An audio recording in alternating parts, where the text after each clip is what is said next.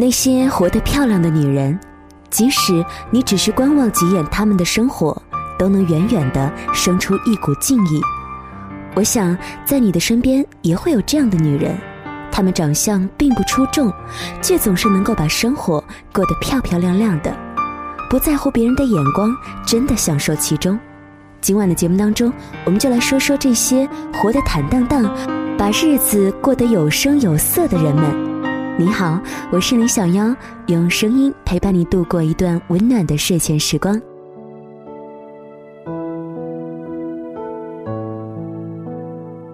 几年前的时候，我在成都的一家广告公司做策划，公司是创业型的公司，但服务的大都是一些社会上有头有脸的人。公司招人，来了一个很漂亮大气的女人。她一进公司就好像裙摆生风，婉约飘起。她描着韩式眉，到肩的长发随意的在脑后挽了个髻，可是看起来却让人觉得很舒服。樱桃色的唇，大眼高鼻，五官轮廓分明，很像欧式混血儿，蹬了一双恨天高。记得当时公司在职的都是一些刚毕业的大学生，大家的穿着谈吐都十分的保守，所以忽然看到这样的异类，都觉得有一些惊诧。后来在一次和老板的开会当中，老板戏谑地说：“你们啊，都是卡宴一族了，还上什么班呢？”我们才知道，这个女人着实不简单。且不说一辆卡宴最便宜的也一百来万。贵些的就两三百万，最让我们吃惊的是，直到她入职一个月之后才知道，她竟然已经三十多岁了，但站在一群二十出头的小姑娘当中，一点儿也看不出年龄。当时这家公司的收入并不高，三四千块钱，对于一个已经能够开得起上百万跑车的人，他为什么还要为这么点薪酬在这里熬夜加班呢？直到有一次，公司举办了一个活动典礼，出席的很多知名人士，基本包揽了成都乃至北京、上海等地的大部分上流社会人士。在那个典礼上，男宾都穿着燕尾服和齐整的西装，女宾都穿着华贵的晚礼服，大家挽着手从一辆辆豪车当中走入红毯，全程灯光闪闪，大家对着镜头挥手微笑。定格，就像奥斯卡一般的壮观。他拿着一杯红酒，晃晃的倾入嘴中。不要光去看你现在得到什么，通过这些活动能够结识很多人脉，才是最重要的。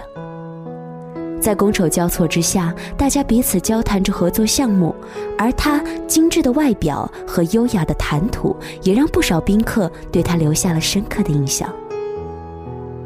他有很多自成一派的理论，比如说会穿衣服才是真正的大学问，所以一般见着漂亮的女孩，容忍三分再三分，看到打扮精致的时候，内心涌起万般的敬意。曾有人说，认识我就把成都半城的美女给认识了，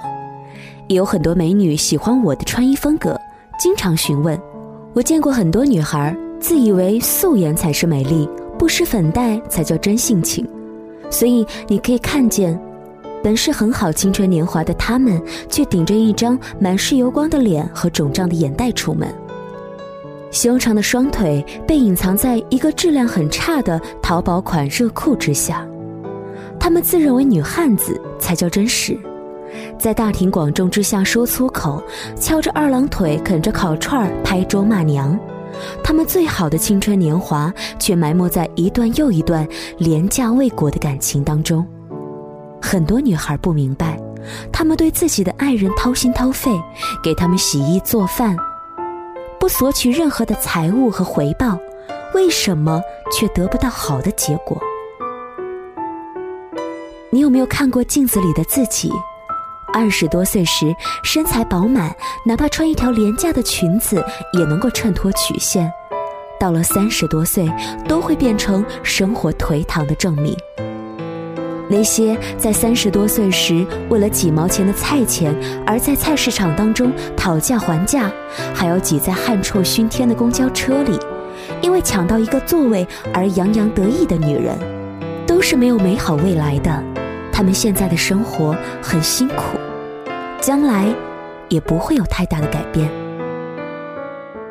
几年前认识的另外一个姐们儿，初中尚未毕业，但是梦想却是能够开自己的公司，为此去学英语、企业管理等课程，用了好几年的时间自考了本科文凭。刚认识他的时候，一起租房子，同屋的几个姑娘，只有她会在自己卧室的墙壁上贴上新摘的桃花。还养上一缸鱼，水底铺上彩色的鹅卵石，每天都会给自己煲各种养生美颜的靓汤。不论什么时候下班，她都会敷面膜，而早上醒来必定是妖精的妆容和合体的打扮。同屋的姑娘有时为了贪便宜，去买一些地摊上十几元一件的裙子，一百元可以买上四五条，并且沾沾自喜。可是她却只买品牌，打开衣柜，虽然衣服不多，但是件件都是上好的品质。她说：“衣服是女人的脸面，不要为了便宜就丢了脸面。”就像很多姑娘总以为浓妆艳抹才叫好看，为此贴双层假睫毛，睫毛刷的跟苍蝇腿似的，总以为衣服多才叫好，其实精致才是最重要的。去年我们相见，他的助理开车来接我们。这个时候的他，公司已经一年流水几百万了，他还是一如既往的衣装得体，依旧喜欢养鱼，只是鱼早就换成了锦鲤，在几十米的青瓷圆缸当中欢快地游来游去。缸面上飘着荷花，很是美丽。他说，以前最难过的时候，不是加十几个小时的班，还要挤公交车回家。站在车上头晕目眩，而是因为他的屋子只能够容下几十厘米长的鱼缸，看着那些鱼粗着身子扭来扭去，在几十厘米的空间憋闷的游，甚至亲手倒掉一些缺氧死去的金鱼时，他都会觉得，人和鱼一样，总是活在敷衍和憋闷当中，迟早会死去。其实，在爱情里也是，不知道。从什么时候开始，舆论总是喜欢歌颂女人在爱情里无条件的付出，好像这样才叫爱的纯洁，却不知道在感情里一开始就自降身价，当免费劳动力的付出，到最后只能熬出个老妈子，却不一定能够修炼出好婚姻。前一阵子看过一句话：婚姻只是一种选择，不是一种任务。有些姑娘人生好像就是结婚嫁君郎，然后相夫教子，即使遇人不淑，也只能够一忍再忍，因为畏惧流言，怀念青春里的付出。很多人不敢分手，不敢离婚。你走在大街上，很能够分辨出那些在爱情婚姻里苟延残喘的女人的们的神色，因为她们看起来毫无光彩和自信。看陈赫的前妻雷拉小姐的微博当中，里面有几个观点，很赞同。他说，这段婚姻里，他一直都在扮演一个长辈的角色，从生活的琐碎到嘴上的大道理，但结局大家有目共睹。许静曾说自己最大的梦想是走遍世界美好的地方。记得在他和陈赫的婚礼上，陈赫说，完成他的梦想是他的毕生追求。但是，梦想从不应该只是依赖别人。相爱或是不爱，都要选择自己想要过的生活。离婚后的他，并没有日夜以泪洗面、抱怨连连，而是独自背包环游世界。他说：“世界那么美，有什么理由不以笑容面对呢？”一个好姑娘愿意跟一个穷小子打拼天下，是一种慈悲。但不是命定。如果一个男人真爱一个女人，先哐哐的撂下一摞票子，让他各种买买买，再给他一套房子，让他不至于在出租屋当中颠簸的来颠簸的去。你爱一个人，就给他足够的安全感，不要说什么七七八八的借口。如果一个人连钱都不愿意给你花，你又有什么信心，觉得他愿意把心全部掏给你呢？在生活里，我们要活得高姿态，毕竟时间对于我们每个人来说都是公平的。你拿自己当女仆去敷衍，你就注定不会成为公主。而我们将来会不会幸福，就看我们能不能更公平的看待自己，能不能更有耐心的去等待他的出现。毕竟，你的青春就那么长，而你的人生本可以活得更加的漂亮。你的生活是什么状态？你又想活出什么状态呢？欢迎大家在听节目的时候，随时随地的跟我来进行留言，或者在节目之外呢，你也可以给一个让小妖给你说晚安的机会，跟大家来聊聊你的故事吧。谢谢你今晚的收听和关注，晚安武汉，晚安亲爱的你。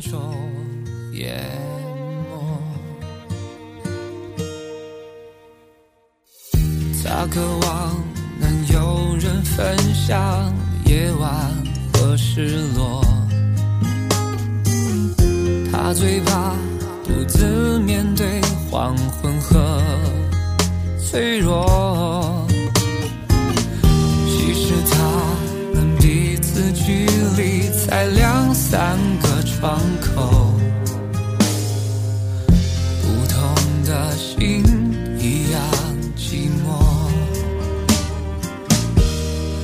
他和她住在同一栋楼，遗憾的是爱擦肩而过。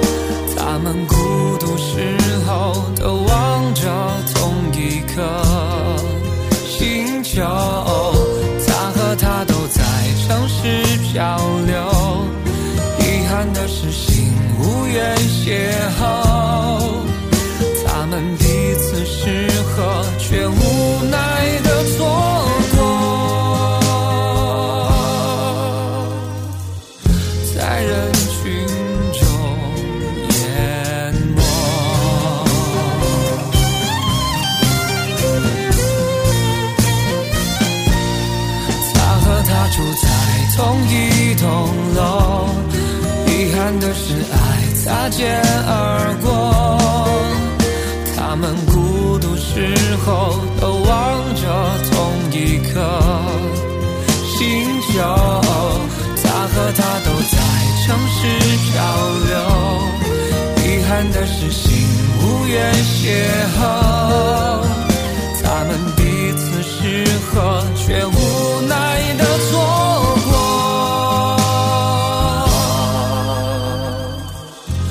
在人群。